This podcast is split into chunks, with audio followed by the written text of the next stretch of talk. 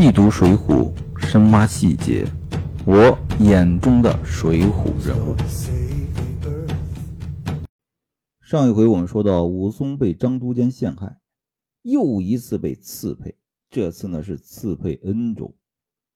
到了出发这一天呢，这武松带着甲，被两个工人押着，就出了城门。沿着官道呢走了一里多路。这路边上有一个酒店，就钻出来一个人，谁呢？金眼彪施恩啊，这是武松的好兄弟啊，他肯定要来送武松一程。只是啊，这施恩这看起来有点狼狈，怎么回事呢？这施恩呢，头上缠着白布，啊，这胳膊呢也是被一块布吊着，和这个武松刚见施恩的时候是一模一样。这武松呢很关心呐，就说：“兄弟啊，你这是怎么了？”啊，施恩呢就叹了口气，就一五一十的说了：“啊，从这武松入狱开始，他是如何的上下打点啊，如何的使银子，一一的告诉了武松。啊，前几天呢，这蒋门神纠集了十几个人呢，又来找他了。啊，仗着武松呢。”进了监狱，没人替施恩撑腰，蒋门神又来夺快活林来了。这施恩呢，啊，依然是打不过，啊，被这蒋门神揍了一顿。然后这快活林酒店呢，也被他夺了过去。啊，今天呢，我施恩来送送哥哥，啊，我这备了两件棉衣，啊，送给哥哥路上穿。啊，煮了两只肥鹅，啊，路上呢，哥哥可以充饥。那施恩和武松的关系大家都知道，啊，施恩对武松是极为看重。那现在武松因为他被赐配恩州，那施恩来送啊很正常。但是大家有没有觉得他送的礼那有点薄？那就送了两件棉衣，两只肥鹅，这为什么呢？一会儿原因就出来了。施恩呢把东西交给武松，然后呢请这两位工人到这酒店里坐一坐，吃点酒食。这两个工人的行为啊也特别奇怪啊。我们读这个《水浒传》啊，能看到很多关于这个工人的情节。那像这种时候啊，工人去吃杯酒，顺便呢。再拿点好处，这都是很正常的。但是这俩工人呢，特别的刚直不阿啊，这俩工人不去啊，嘴里还说的啊，武松这厮啊是个贼汉啊，我们不能吃你的酒食啊，明日官府上虚惹口舌。你若怕打，快走开去。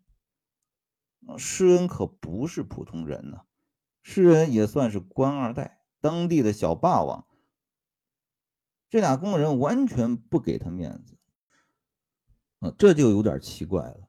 在《水浒传》当中啊，这衙役基本上没什么正面角色。难道这两个工人真的是出污泥而不染啊？当然不是。那为什么衙役这样做呢？原因呢，就在后面。这施恩一看啊，不是话头。啊，连忙呢就拿出十两银子给这两个工人。那给衙役送银子，这是《水浒传》里面常见的镜头。但今天就奇怪了，这俩衙役不但不接啊，而且还气哼哼的，只顾催促着武松上路啊，完全是两朵白莲花啊。这施恩呢也没有办法啊，于是呢就端了两碗酒。叫武松啊，喝了，然后把一个包裹呀就拴在这武松腰里，把这两只熟鹅呢挂在这武松的肩上。那趁挂熟鹅的时候呢，这施恩呢就贴着武松的耳朵，低声说道：“那包裹里有两件棉衣，一帕子散碎银子，路上呢好做盘缠。啊，还有两只八搭麻鞋在里面。”啊，只是路上要仔细提防这两个贼男女不怀好意。这武松点点头，啊，不需要吩咐，我心里知道了。这诗人呢，就辞别了武松，哭着走了，不在话下。大家明白原因了没有？为什么诗人送的礼啊，和这个诗人自人的个人的身份呢不太符？啊，好歹你也是官二代、富二代，送的礼有点薄。这武松啊，可是为了你又进了监狱。那这两个衙役呢，也不怕施恩这背后的势力，也不要他的银子啊，就是要秉公办事啊。为什么呢？原因都在这儿。很明显，张团练在背后买通了这两个工人，要在路上结果武松的性命。这施恩心里也知道，但是他也没办法啊。那么这两个工人的态度？就很好理解了啊！这俩衙役呢，一不要施恩的银子，二不进去吃酒啊！为什么？他背后站着张督监他们，而且路上要结果武松的性命啊！所以说，自然不要你的好处。但是值得玩味的是施恩的态度。刚才我们说了，施恩送的礼啊，稍微有点薄啊，和这个施恩的身份背景啊，有点。不太符合。首先，这施恩认为武松这次恐怕在劫难逃了，难逃一死。那施恩能不能救武松呢？他能。比如说，他可以半路把武松劫了走，啊，或者一路护送武松。但是这有个重大的问题啊，施恩可不是江湖上的草莽好汉。啊，他可是个官二代，啊，不管是把武松劫走，还是杀了这俩工人，那可就是和朝廷作对了。那按当时的话说，那就是反贼呀，那就是与自己的家庭阶层决裂。啊，施恩呢还做不到，但是呢，他又觉得这武松这次恐怕难逃一死。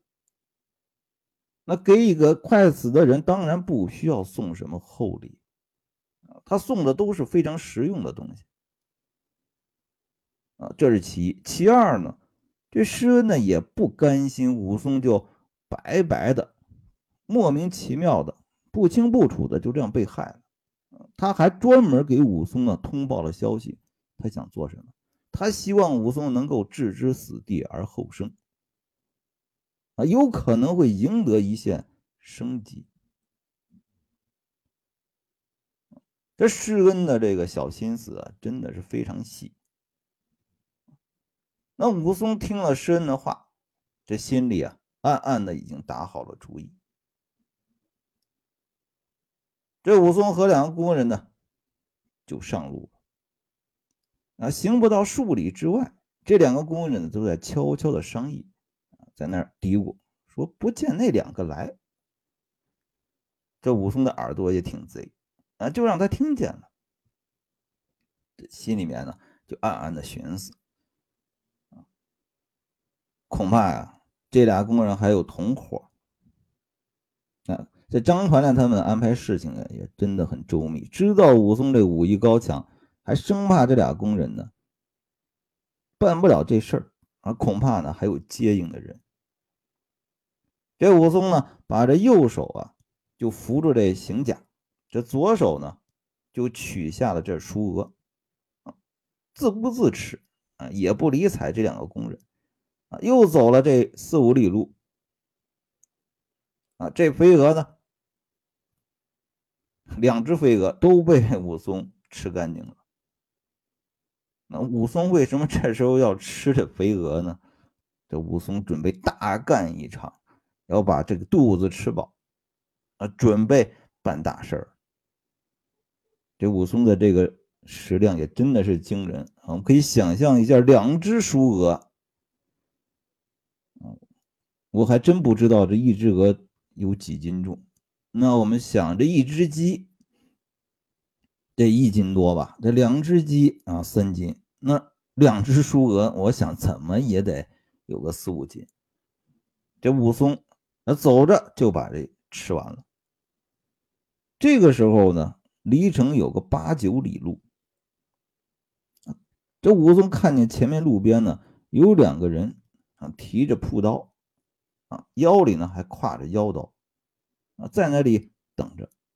见了这个工人呢，押送这武松过来，就跟着呢一路走。这武松呢，又看见这俩工人呢，与这两个提朴刀的啊挤眉弄眼，打着暗号。这武松呢，看在眼里，但是却不说破，只在这心里暗暗的小心。这又往前呢走了数里多路，啊，只见前面来到一处寂寂荡荡的鱼铺啊，用我们现在的话说，那就来到了一片湿地啊，四面呢都是野岗阔河。这五个人呢，行至这浦边一条阔板桥上。啊，桥上呢有一个牌楼，上面写着“飞云浦”三个字。那武松呢就站住了，他要干嘛呢？这武松啊要化被动为主动，啊，他不能等这四个人不知道什么时候来偷偷的暗害他，他要化被动为主动，要在这飞云浦的桥上引这四个人动手。这武松呢就说了啊，我要在这儿解个手。这武松站在桥边呢，装作这个解手的样子。这拿朴刀的这两个人呢，就走近了一步。这武松叫了声下去，一脚就踢中了一个人，翻着跟头就掉到水下去。大家看到武松动手选的地方的妙处了吧？这一脚下去，这个人。你哪怕没有失去战斗力，你是掉到水下了。你要想啊继续加入战斗啊，那你得从水里游上来再上桥，这就为武松争取了时间。首先，这武松的格斗经验真的是丰富啊！原来咱们说过，我我一直觉得施耐庵这个人呢，这格斗经验肯定肯定有。搞不好还是个格斗的高手，否则真的写不出来这么丰富的细节。这一个被武松踢下水了，那另一个呢？赶紧想转身，这武松哪里放你走？又一脚飞出去，扑通也踢到水里去了。这两个工人一看，哎呦，这不是来帮忙的吗？怎么一眨眼功夫，两个都飞到这桥底下去了？这俩工人心就慌了，这往桥下便走，还想要会合，他们都怕这武松啊。这武松喊了一声：“哪里去！”把这甲一搬，就扭成了两半。这甲对武松啊，真的是形同虚设。这武松呢，就赶将这下桥来，先把其中一个衙役吓得就摔在地上。这武松呢，奔上前去。啊！朝那个走的后心上一拳就给他打翻，在水边上拿起这朴刀赶上去，又戳了几刀，死在地上。啊！转身回来，把那个吓得瘫在地上那个工人也捅了几刀。啊！先结果了两个衙役。那踢下水的嘛，这时候呢，才争到岸上。啊！正待要走，这武武松追着。啊！一刀就砍倒一个，那另外一个呢？这武松没有下刀，啊，劈头揪住，要干嘛？要问消息。这武松揪住最后的这个活口，就说了：“你这厮说实话，我便饶你性命。”啊，这个家伙呢，也算识时务啊，一五一十的吐了个干净。原来这两人是蒋门神的徒弟，是蒋门神派他俩来的。这蒋门神呢和张团练、张都监呢，在张都监家里后堂的鸳鸯楼上啊，正在那吃酒，就等着这俩人回去呢报告这事儿。